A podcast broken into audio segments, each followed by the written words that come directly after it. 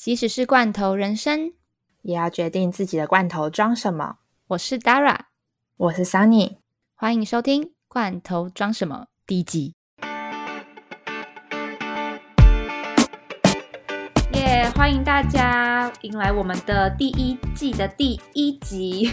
好，那我们第一集想要来跟大家聊一下我们在上海的那段时光，因为毕竟其实我们是在上海认识的。对的，但其实就只有短短的半年左右吧。我不知道为什么我们还是可以那么印象深刻。你还记得我们第一我们第一天在干嘛吗？我们第一次见面不第一天，第一次见面，我其实其实我真的不太记得第一次见面的情况。我比较记得我们呃第一次聊微微信是在台湾的时候。你记得吗？是吗？就是我不记得啊，我只记得我先加你 IG 啊。我们不是先在 IG 上聊吗？其实我完全遗忘，我只记得我们用那个微信传语音，因为平常你不太会跟不认识的人传语音吧？平常应该会就是就是传个讯息，可能问一下之类的。那我们两个其实是透过朋友介绍，就是我们的共同朋友，同时都知道我们两个在同一个时间要去上海工作。所以就觉得说我们可以互相认识，然后互相依靠一下这样子。哦，对啊，可能是我们是先加 IG 吧，然后加 IG 之后加那个微信。然后那时候我记得你好像会比我早出发个几天，我就问你说你有带什么东西是那边你觉得买不到的东西？然后我就想说，嗯，我应该带什么？然后你就跟我讲说，嗯，我带了熊宝贝。我想说，呃，这个很重要吗？熊宝贝很重要啊！他说我带了好多熊宝贝，因为我在这边买不到啊。我就当时很喜欢熊宝贝的其中一个味道，叫清新什么的。那你到底是买了多少熊宝贝？我当时买了十盒过来吧，一直到现在都还没用完。好，那真的蛮多的。我好像也也没有因为他说要带熊宝贝，我特别去买熊宝贝。我真的觉得就还好。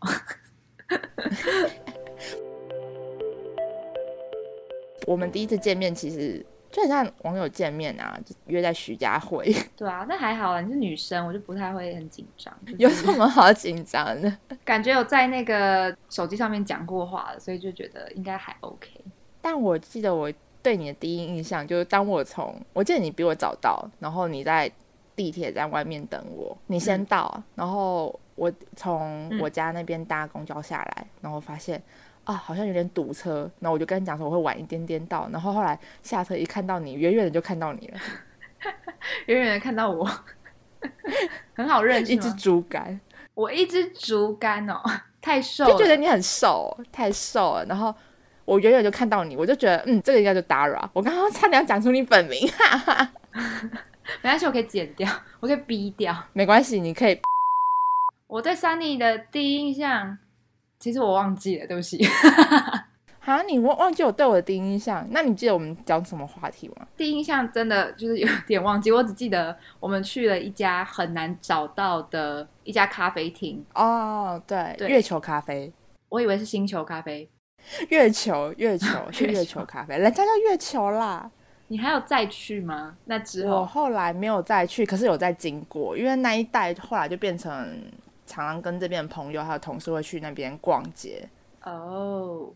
反正我只记得那一家咖啡厅超级难找，是在巷子里面的巷子，小区里面的小区那种感觉。小区里面的一楼，对，就是其实蛮 chill 的感觉，就是很隐秘。嗯，然后我只我就记得咖啡很好喝，然后。就坐下来之后，好像没有多久，我们就开始聊人生，就想说 啊，就是跟第一次见面的人，然后聊人生嘛。但就是发现，就是有你有时候就是遇到某一些人的时候，你会觉得你才刚见面，可能聊一下，你就觉得哦超合拍那种感觉，那是一种说不上来的 feeling。我也觉得，我只记得我们第一次见面就开始各种 complain 对方的家庭啊，还有。聊一下学业，聊一下未来，聊一下怎么来这边工作的。然后我记得那个时候你就跟我讲说，哦，你是先来这边实习，参加一个营队。然后我就觉得，哇，怎么会有这种营队？因为我当时完全没有 follow 到这种类似的资讯，所以就会觉得，哇，你好酷之类的。是真的蛮酷的，因为如果很多人听到我说我是来实习，可能就会觉得说我也是经历过了一番找啊，然后面试啊什么之类，终于好不容易来到上海，但是。我是刚好比较幸运，是去甄选那个实习营队，甄选哦上了之后，它就是一种包套行要程要。寄履历吗？对你就是寄履历，然后对你有兴趣的话，他就会嗯，呃跟你面试。那觉得你 OK 的话，那就之后再等就是通知。那我就很幸运的有甄选上。那甄选上之后呢，他就是给你一个月的包套行程，哦，他给你呃一个月来回机票跟住宿都免费，然后重点是你还可以参加他们的实习。哦，那不过他的实习跟你想象实习有点不太一样，不是你可以自己选择你想要去哪就去哪，比较像是分配的感觉。他会他会自己分配啦。嗯你当然你可以写你自己的志愿序，写三个，但是他不一定会采纳你的意见，所以其实就是真的是很看运气这样子。对，然后还有很多包套型的就很棒，就是借此机会了解一下上海，有一些活动啊，不管是让你去参观那个东方明珠塔，不用排队，超开心。我还记得我第一天去的时候，我们就全部五十个人嘛，哦，然后反正就是二十五个台湾人，二十五个大陆人这样。那我们就不用排队，然后就直接上那个 东方明珠塔吃那个三百块的旋转餐厅，超爽，但我记得你不是一直跟我 complain 说你们的营队服很真丑，的很丑。就是 很像大妈旅游团会穿的。如果有机会的话，发在 IG 上面。我们的营服啊，就是因为你参加那种营队的话，一定会有营服。我觉得不管在哪里，每个地方都一样，哦就是为了要让大家知道说好哦辨认吧对，好辨认，就远远就可以看到。那那我们我们的营服呢，就是远远都可以看到，你知道为什么吗？因为是红色的，是红色大红色，印着什么？爱台湾。没有没有，我跟你讲，还好不是爱台湾，就是写上海台湾这样，就写上海，上面是上海台湾，还好不是什么上海爱台湾，就超怪。然后我就记得我穿的那个衣服，我就觉得哎，好不容易可以上去东方明珠塔，就会觉得要穿这个 T 恤跟短裤，然后上去吃，就不能自己。穿自己喜欢的衣服，对啊，就没 feel 啊，就是你拍照也没有办法好好拍，因为真的那衣服真的太丑，很像旅游团。对啊，反正我们不只有那一件，就是还有其他件，好像有三件吧。就是你你要参加他们的活动的时候，你就一定要穿。对，但是 anyway，反正就也是因此就是可以体验到蛮多的。我们还有什么去参加什么活动，什么跟吴奇隆拍照啊之类的。吴奇隆本人吗？对，吴奇隆本人，然后那挺好的没什么感觉，但是我就记得那时候去的时候，还有他的粉丝都是特别去排队哦。然后我们哇这些人呢，就是特别带到某个地方 VIP 就是对，然后就在那边旁边等就可以了。然后就是以组为单位上去跟他合照，这样。以组为单位。对，那那我的这个实习啊，他好像每一年每一年都还是会举办。那我那时候参加的时候刚好比较新，他才第二年举办那个活动，所以他其实还有很多地方需要改进的。那我知道说今年是因为疫情的关系，居然还是有举办呢，我以为是取消了。今年好像是以线上的方式，希望就是明年疫情好一点之后，他们再重新举办的话，如果有机会的话，大家还是可以去参与看看。对啊，我可以在那个下面 留下资讯，大家有兴趣的自己去看哦。那像你就是刚来上海的时候，你就是学生嘛，那不像我第一次来上海，我就是以一个工作人的身份，所以我来的时候就是直接嗯工作面试。当时其实是在台湾投蛮多履历的，然后先线上面谈过，有先语音聊过，确定说哦，觉得这家嗯可以过来，然后就过来。当时其实有五六家，那你有在找工作的那个时候，有觉得你海投履历很难找吗？还是其实他们回复的蛮快的？你要看呢、我因为我觉得一定大家都是先海投一波你有兴趣的公司嘛，然后有回复你的，基本上就大概十几家。了解，所以你就立马就是有面试机会，你就直接订个单程机票，直接来面试了。对啊，我当时有跟你讲过啊，我就是单程机票直接来。就是觉得哇，还没有确定就直接来，觉得哎，那你还要找房子，超麻烦的。对啊，我当时我也不知道哪来勇气，我就觉得说，反正船到桥头自然直，就一定会有机会。但真的很厉害哎！我记得你好像两个礼拜内就找好工作、找好房子，超厉害。对，我就好像一来第一，因为我一来的时候那一周的前两三天都在面，就是都在面谈嘛，就是可能狂面试，狂就是早上一可能早上一家，下午一家，然后有时候甚至一天三家，然后面谈完面谈一波嘛，然后有一些可能又还要求要三面的。但是，我跟你讲，就是我觉得在这边找工作，就是有时候还是真的要看运气，因为像我其实面谈的那几家，其中有一家我印象真的超级深刻，他的态度很差，多差，你还记得吗？你还记得吗？就是有一个 CEO，我记得好像就对你也不是人身攻击啦，就是讲话很刻薄。对，我觉得他讲话很刻薄，但是我觉得他的那个讲话刻薄，不是说在面试之中要，因为他们我知道 HR 他们有些会扮黑脸，就是要给你一点挑战。但我觉得他那个已经不是在扮黑脸，因为他针对的不是你的工作能力，也不是你的工作经历，他针对的是你这个本人。他就说什么。哎，你真的是台湾人吗？我觉得你的普通话没有很标准，有点像香港人。然后我就觉得你也太过分了吧！你说我讲话不讲话不标准就算了，还顺便攻击香港人。而且说真的，什么叫做标准？我超不懂，是怎样北京话才是标准口音吗？对啊，这件事情我也很不懂哎。他们就常常说台湾普通话不标准，福建普通话不标准，香港普通话不标准。可是我一直很。Confuse 一个点就是，到底为什么会有一个标准？就是我跟你可以沟通就好了，我也不就是假设我今天讲，假设我今天是以英文为母语的人，我也不会说美国人讲英文不标准，英国人讲英文不标准，印度人讲英文不标准，就很奇怪，啊不是可以沟通就行了吗？对啊，就是可能会有觉得你的腔就是不一样，但是可以沟通，其实我觉得就没什么太大问题。对啊，而且他最过分是他一直他一直跟我聊政治。我觉得在在大陆工作最怕就是有人问到这个，就是你要是一个员工的身份，不然不管是你是以员工或是朋友的身份，你要跟他们聊这个都其实都很敏感，但你又不想要因为就住在那边就屈就于他们的想法，你知道吗？而且你尤其是你在这种面试的情况的话，我觉得应该超尴尬的，一直问你是不是很尴尬哦，真的，我当时真的尴尬到，而且不止我尴尬，因为他们的 HR 也在旁边很尴尬，嗯。那他就是跟你聊完之后，反正你们就面谈结束，结果那个 HR 还要再叫你去三面，是吗？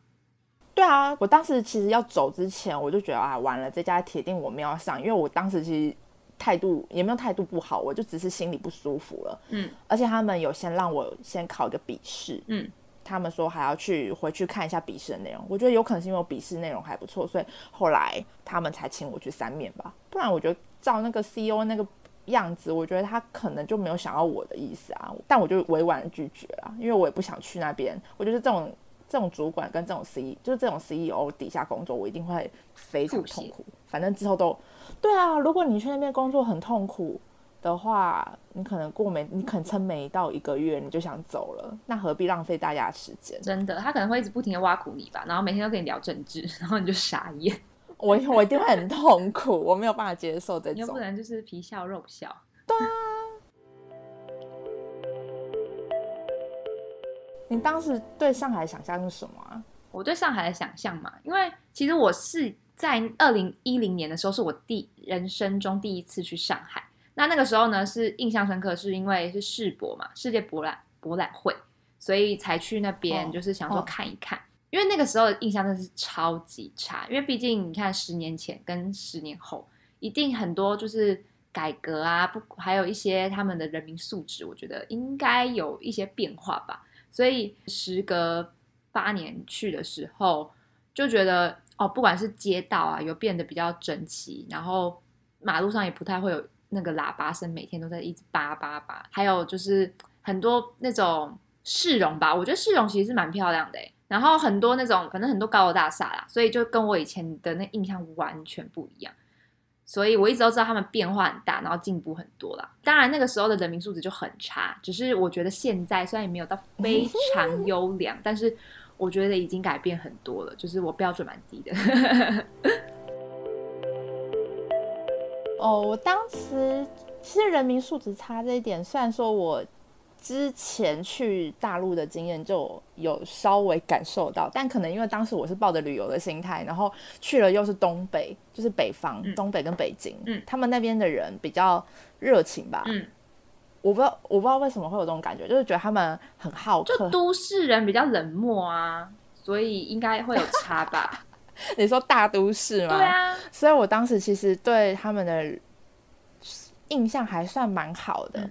可是因为我本身的就是本身身体的问题，所以我就有点害怕去北京。要不然，其实我原本是在北京跟上海犹豫，想说要么去北京，要么去上海好了。嗯然后当时其实两边的履历都有投，嗯北京也有谈到几家，可可是后来我决定啊，算了，不去好了，因为我觉得北京的冬天太可怕了。太冷了，很干。我觉得冷还好，因为我又不我也不怕冷啊。对啦，你是不怕冷，你超夸张的，但是很干啊，而且空气很差。哦，主要是雾霾啦。对啊因为当时我去的时候是冬天，然后就遇到那种大雾霾天，我印象超深刻。那时候在故宫，我们登上某一个城楼之后，我从上往下看，什么都看不到，我连下面那个他们不是会有很多宫很多宫，因为登上了城楼就是往下看要看那个宫嘛，我什么都没看到。然后后来回去。那个青旅的时候，我去擤鼻涕，因为他那边很干嘛，我想说擤鼻涕不要擤太大力，但是结果轻轻擤出来，鼻涕是黑的，我当时吓疯了，我想说天哪，我是得了什么病？然后后来我另外一个朋友就跟我讲说，哦，不用紧张啊，那是他们的雾霾。那个时候来的时候，因为是以学生实习的身份，所以不会想那么多。但是之后要留下来工作的时候，当然会想说啊，完蛋了，就是感觉上海的物价就超级贵，那我要怎么生存？你知道吗？哦，会有这种感觉，但其实后来觉得还好，我觉得除了租房以外，其他东西都还蛮便宜啊，跟台北差不多。对，因为我是就是经历过了一个月的实习之后，因为那一个月其实说真的，营队都帮你付钱嘛，所以你很多东西都不用付。但是你自己出去吃饭的时候，其实你就换算下来，其实就跟台北差不多，真的没有差很多。是后来找房子的时候才发现，原来是这么贵。可是我们两个都蛮幸运的、所以后来就也在这方面有省了一些钱啦。对，因为其实如果说你要住一些比较好的话，至少要四千到六千人民币吧。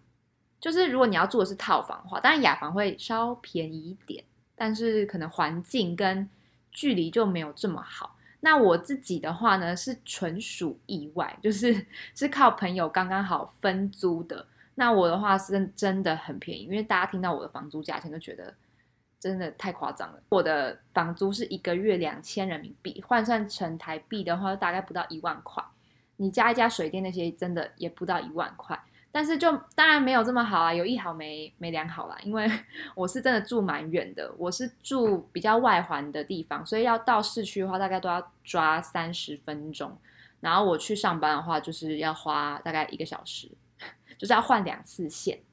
对，那看到很多朋友想要去上海工作，都是因为觉得哦，上海物价很贵啊什么的。但其实我觉得物价方面真的还好，是租房对啊，其实本来就是吧，你不管在哪个城市生活，其实最大的花费。支出成本应该就是租房子。对，我觉得我不管是住在哪里都一样。我在英国的时候，就租房的话也是租房最贵啊，其他地方都还好，因为你可以自己省嘛。因为最主要食的部分就是吃东西的部分，我在哪个国家我都是带便当，就是 Sunny 也是，我们都是带便当主义者，所以就可以省蛮多钱的。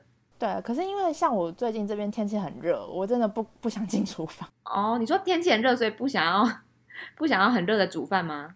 还是因为时间太太久？没没没，单纯就是因为太热，因为最近上海这边很夸张，就是每天都是高温警报，那个高温是我觉得比台北还热哎、台北可能很热，大概三四三三三五，没有，最近有到三十六度啦，但你知道上海多少吗？该不会快四十吧？不会吧？三八我记得我我两年前在那边的时候真的很热，是是真的很热，那里的太阳是窒息的太阳，哎，是你完全不会想出门的那种。就是会把你烤焦的那一种，我真的快要受不了了。在家不会开冷气吗？会开呀、可是因为我们家比较大，然后那个冷气是在客厅，然后中间又隔了餐厅，还有玄关才是厨房，根本就吹不到啊。然后其实就算你开了空调好了，你在煮东西的时候，你旁边是火哎、而且他们的外送文化非常的方便，对啊，所以我觉得你应该就选择饿了吗？哦，我我选择不不不不，我选择不吃，哦，你选择不吃，因为根本天气太热，根本吃不下。然后我可能就买个什么酸奶优格啊，然后水果之类的，就把它丢在冰箱里面，然后每天下班之后晚餐就是吃这些，中午可能就吃个外卖这样。嗯，因为根本我根本没有办法进厨房。我前阵子还有很认真的想说，好，至少煮一碗面给自己吃。我煮完之后不想吃，有时候真的会热饱，哎，热到饱。我不是有个室友嘛，宁波妹子，像她刚到上海的时候，因为可能工资的水平比较还没那么高，所以刚开始的时候，他住在我们家，第一年是他爸爸妈妈帮他缴房租的。对我，因为我有听说过，因为他从事的行业是广告产业嘛，那大家都是刚毕业，起薪其实嗯，扣税下来真的没有到很高。然后我就有听说他的房租都比他的拿一个月拿到薪水还要多。我想说，哈，我有听错吗？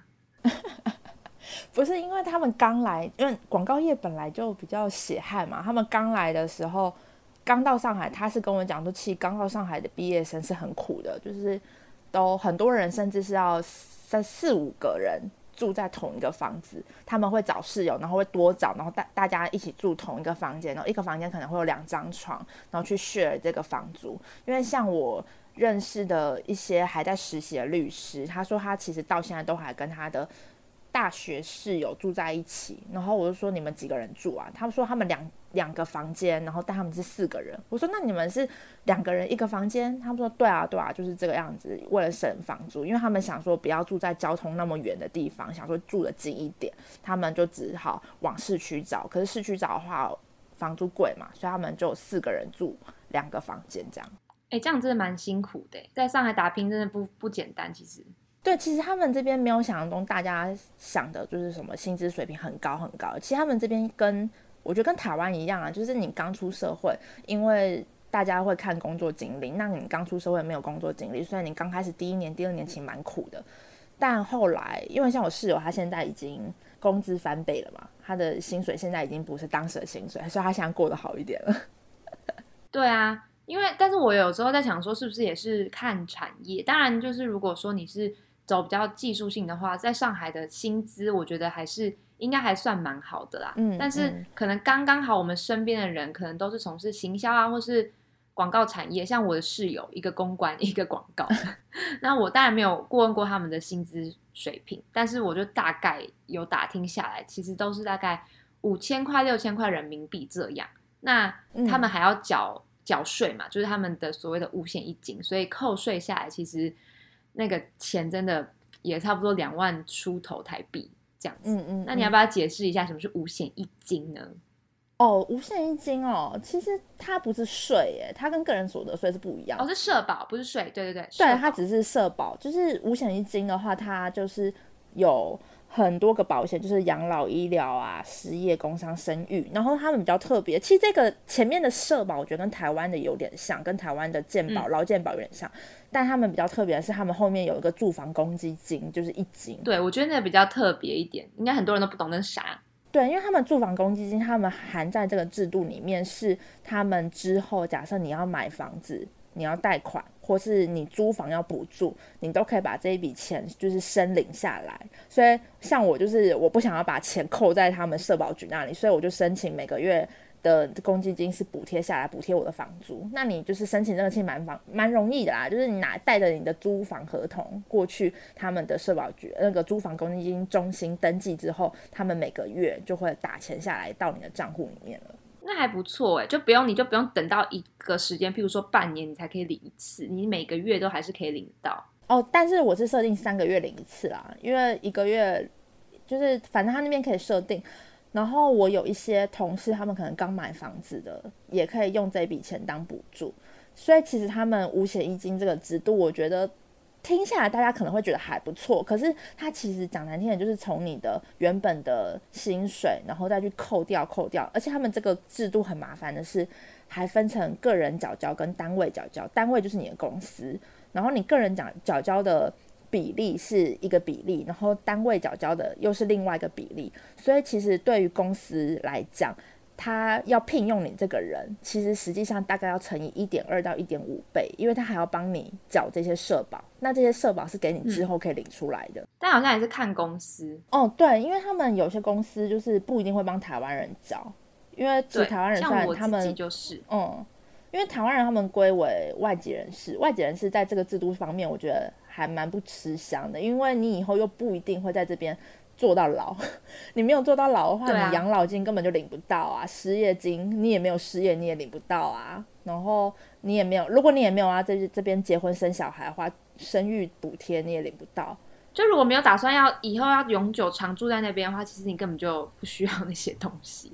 他们这边现在有一些新的规定，好像是说一定要缴，但可不可以领出来，就是要另外去问。因为我跟我们财务很好，然后上周他就跟我讲说，可以再去问一下。反正他们很麻烦，他们假设你要去申领其中的医疗保好了，会有一个跟当地银行合作的账户。那你如果去申领之后，他会把钱打到你那个账户呢，你就可以拿来用。嗯，反正就是有点麻烦制度，然后我到现在其实也没有搞得很清楚。对，反正想要来这边工作的朋友们，就是在这方面也要问的蛮清楚的。像我的话，算偏幸运吧，因为我们的公司其实规模不大，我们公司只有两个台湾人，那我们两个都不用缴五险一金，所以说实拿的钱也会比 就当地人实拿的钱还要多，这样这还是要注意啦。而且每一年的法规其实都在改变，都要注意一下。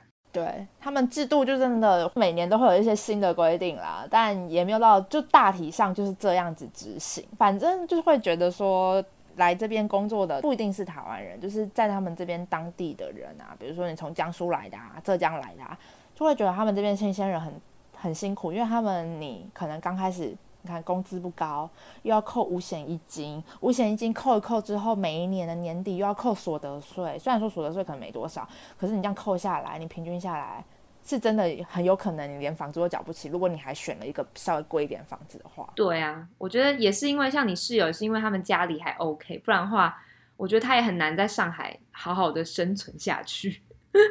其实也不一定，就是看你愿不愿意降低自己的生活品质吧。因为像呃，我觉得这这个就是他们这边的人，我感觉他们比较刻苦耐劳一点。嗯，相对来讲，就是他们可以住，他们对住比较没有那么要求。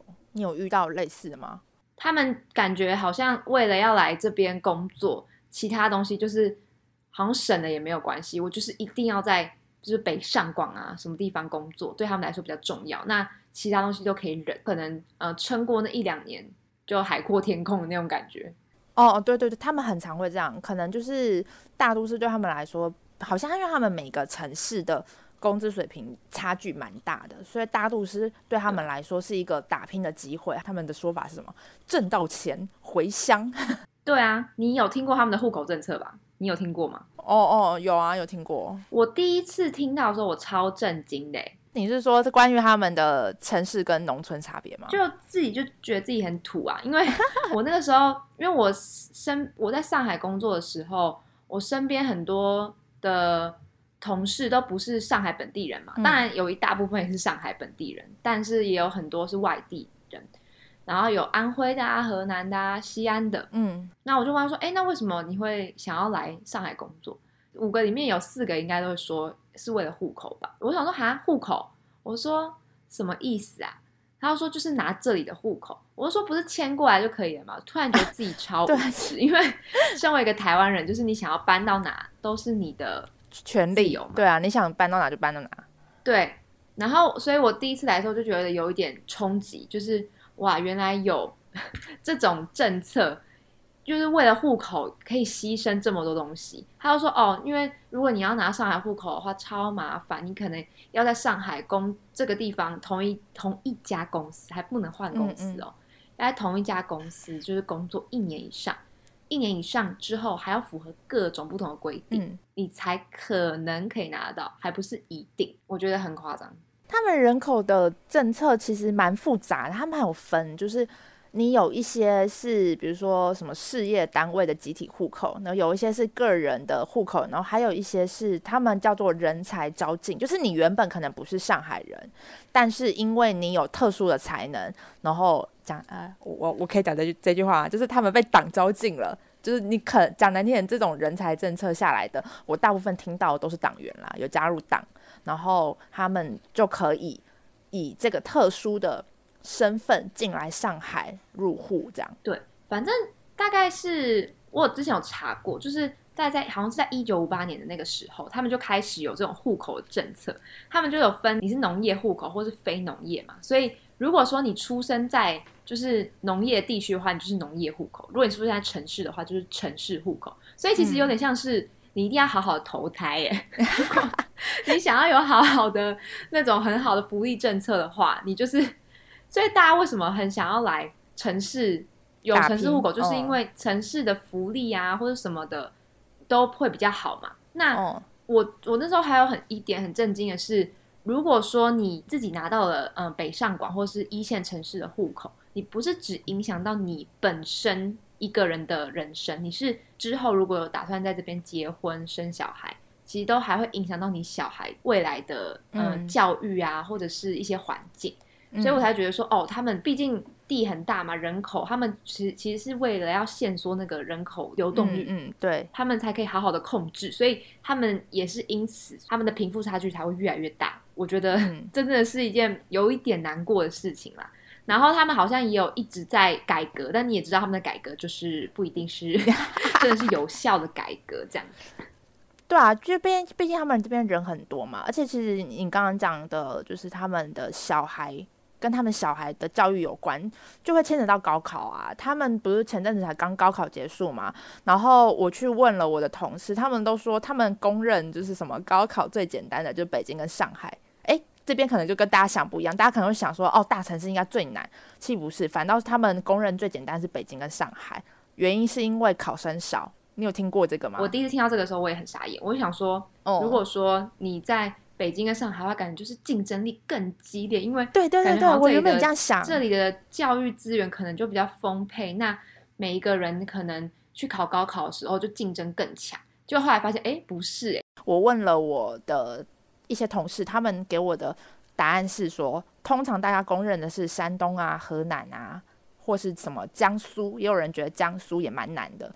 答案就是因为他们这边生的小孩比较多，人口比较多，所以他们考生人数比较多之下，为了他们要出状元比较难，榜首比较难，所以他们考题的难度会比较高。那你原本会对他们这边的教育政策有什么想法？人很多，人很多就竞争很激烈啊。因为像我之前去韩国交换的时候，嗯，很多中国人去那边念大学嘛，然后听到都是说哦。因为中国这边的教育很竞争，然后都考不上，就挤不进去前段的学校，然后可能会落榜啊之类的，所以他们可能就宁愿如果家里有一点点钱的话，就会把小孩送出国，就是为了要拿到一个比较好的学历。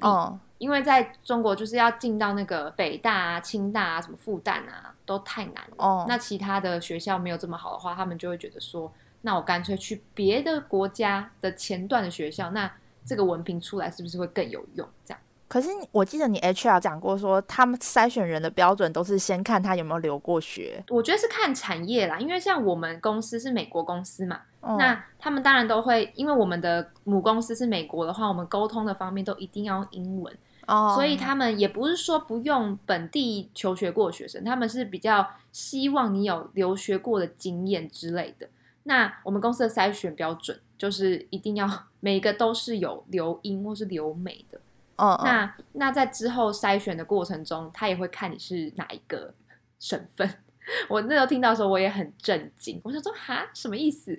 然后说哦，大部分的话就是先看有英英文好不好嘛。就英文好的话，那再来看省份。那大部分呢，我们的安徽跟河南人是不用的。我说哈，为什么？他说因为这个名声不好啊。哎，真的真的，我跟你讲这件事情，我同事有跟我讲过。我就说，他说上海这边的人对于安徽跟河南来的人就印象不好。我说为什么？可是这边很多上海人，呃，很多安徽人也很多河南人啊。他说就是因为这边安徽跟河南人太多了，平均素质又不好，所以他们才对他们印象不好。就是其实反正他们这边的嗯。人也会对于他们其他城市来的人会有一些刻板印象，像他们就会觉得说什么温州人就是有钱，对，说因为温州就是以前就是商商人嘛，对，因为像我的朋友有一个是温州人，然后我的那个主管就说啊，那你们才是做生意的吗？讲，然后果真是真的是做生意的，对，超，因为我觉得也是跟你的区域吧，然后他们说，我说什么河南跟安徽。他就说哦骗钱呐、怎样哦的，对，就说信用不好什么的。哦，然后反正我就说，但是我们我们公司不是有一两个人也是安徽和河南嘛？我的 HR 就说，我们呃当然还是以就是你有出国为前提。那我们这两个，一个安徽跟一个河南人呢，他们都是有出过国、有流过血的，有吸就是吸过洋墨水、喝过洋墨水的人，他就觉得说那还是可以用的，所以。嗯就还是要经过面谈啦，但是如果说他的意思就是说，如果你没有流过血的话，你是门都没有。哦，我就觉得好可怜哦。我之前吃饭的时候，就是很好奇这边对于上海人到底有什么想法，所以就去问了他们。他们说，上海人啊，上海小姑娘就是作啊，就是很作啊。你听过这个词吗？很作这件事情，就是我同事跟我讲的时候，他说我儿子今天好作哦，然后我就说啊，什么是作？他说当然你不知道什么是作啊。然后我说呃对，然后后来作啊，我要跟大家解释一下，作这个词呢，它它用写字的话，其实就是作文的那个作，但是他们是念作。然后我就所以呢，如果翻成台湾的话，用台语翻的话就是念还。我觉得不是欢诶、我觉得不是欢，我觉得不是欢，而且我其实本人很不喜欢“欢”这个词，因为好啦，因为它你知道“欢”这个词的原缘由吗？我不知道哎、欢它是它是翻嘛，所以它其实原本是在以前台湾话里面，它是在指原住民，所以他说你这个人很欢，就是觉得你这个人很没。因为以前他们对原住民印象不好嘛，身为一个阿美族，身为一个有阿美族血统的人，我对于这件事情，我觉得不要用这个词啊。其实，而且其实我觉得“作”跟“欢”有点不太一样，因为“欢”大部分的人如果用到这个词的话，是在讲哦，你这个人怎么那么不讲道理啊？这个人怎么那么难沟通之类，或是怎么那么硬脾气之类的。但他们的这个“作”，我刚开始的理解是觉得比较做作。我觉得他们好像有非常多的意思哎，因为因为像我我小主管说他儿子很很作，就是他儿子有时候会闹脾气，很拗啊那样子。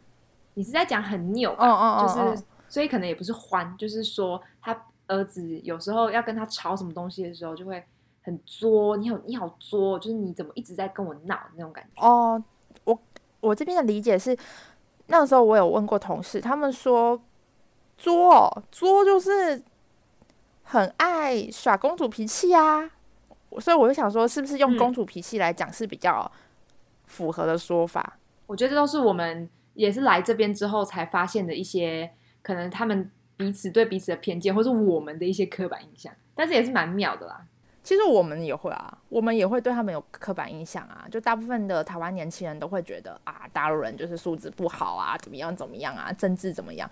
但其实我觉得真的来这边认识很多，尤其我认识的也都是蛮年轻的人，所以就会相对来讲说觉得没有想象中那么难相处啊。其实你撇开政治来讲，大家都一样啊，就好像是你台北人去台南生活，然后。对于台南人可能原本会有怎么样刻板印象，但实际上跟他们相处下来，好像也没有这样子啊。对，真的是你要真的相处过后才会了解到的那种感觉。哎，那你有没有遇过什么你觉得很瞎的事情？你就印象深刻的？然有啊，就是我被拆马桶啊。哦，对，拆马桶事件对我来说非常就是印象深刻的事情。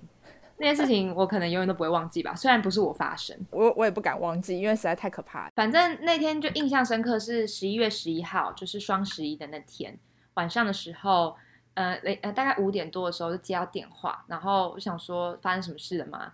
他就说他临时搬家，然后搬家原因竟然是我的房东要拆马桶，真的蛮瞎的。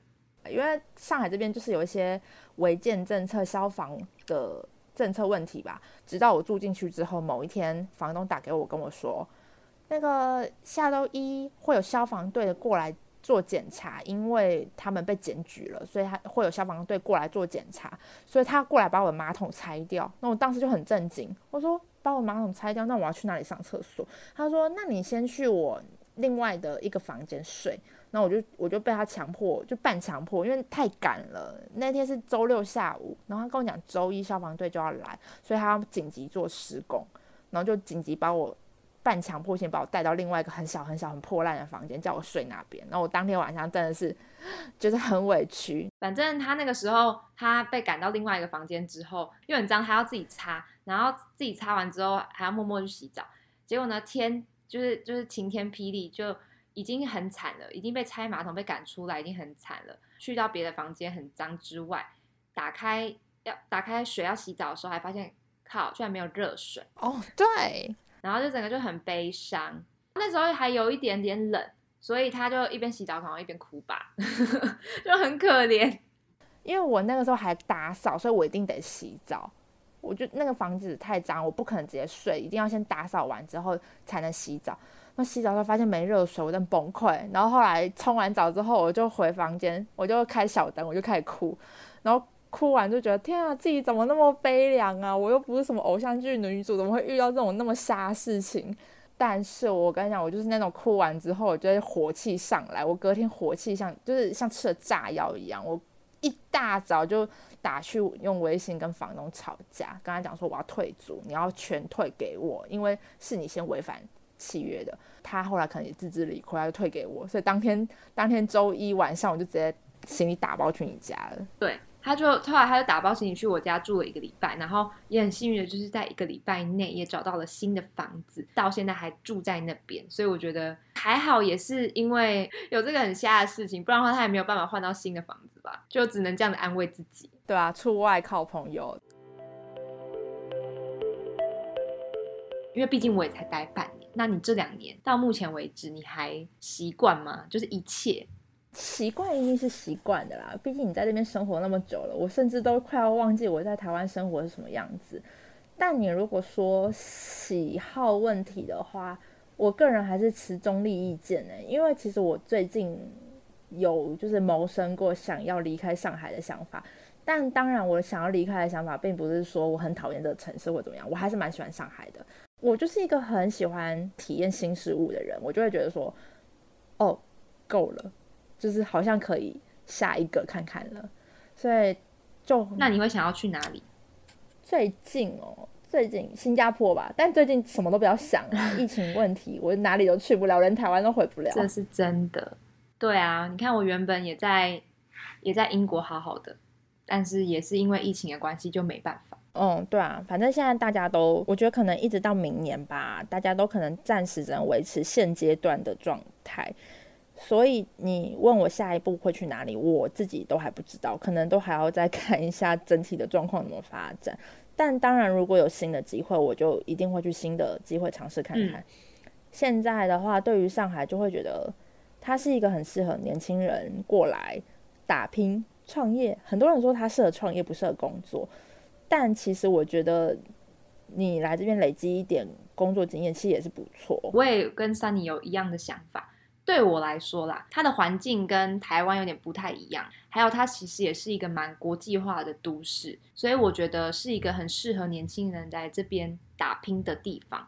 但如果说要我长久住在那边的话，我也不会到很想。但其实也是因为多方因素啦，不管是习惯的问题啊，或者是一些 政治方面问题等等，就是比较敏感的问题。敏敏感的问对敏感的问题也是，但是不管怎么样，对我来说那半年都是一个宝贵、很珍贵的回忆。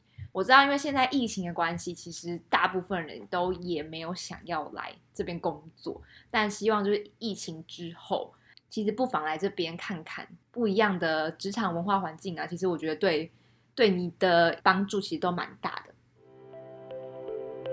还是蛮建议。大家如果有机会，可以自己亲自过来对岸，不不管你是来旅游，还是来工作，或是来实习，其实有很多事情就是你得亲自体验过后，你才可以下定论。就是有些人太多是从媒体啊，或是一些刻板印象上面去认识一个地方，还有一个地方的人，我觉得这样蛮可惜的。就是你会少了很多机会去接触到一个跟你不一样的文化，还有去认识很多跟你教育的环境不一样的人，其实是一件。非常非常非常非常好玩的事情，希望大家有机会可以一起体验。一定要自己生活过之后，你才可以比较出那个真实的差异。不然的话，一切都是从网络或是媒体上面看来的话，其实那都不一定是真的。好哦，那我们今天的节目就到这边喽，那我们下一集见，拜拜拜